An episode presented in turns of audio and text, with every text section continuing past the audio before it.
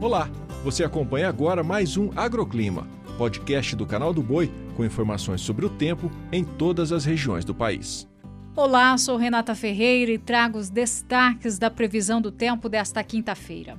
A zona de convergência do Atlântico Sul volta a se configurar sobre o Brasil nesta primeira semana do ano e a previsão indica volumes de chuva bastante elevados no país, com alto potencial para transtornos. Esse sistema será o responsável por provocar bastante chuva entre o Sudeste, Centro-Oeste e Norte do Brasil. Hoje a previsão é de tempestades severas em Minas Gerais, São Paulo e Rio de Janeiro. Atenção ao volume de chuva que pode provocar alagamentos e inundações. E não é só nessas áreas que a chuva ganha intensidade hoje. A previsão é de fortes temporais sobre os estados de Goiás, Mato Grosso, Mato Grosso do Sul, Tocantins, sul do Piauí, oeste da Bahia e Pará. Essa água toda vem intercalada com períodos de tempo um pouco mais firme.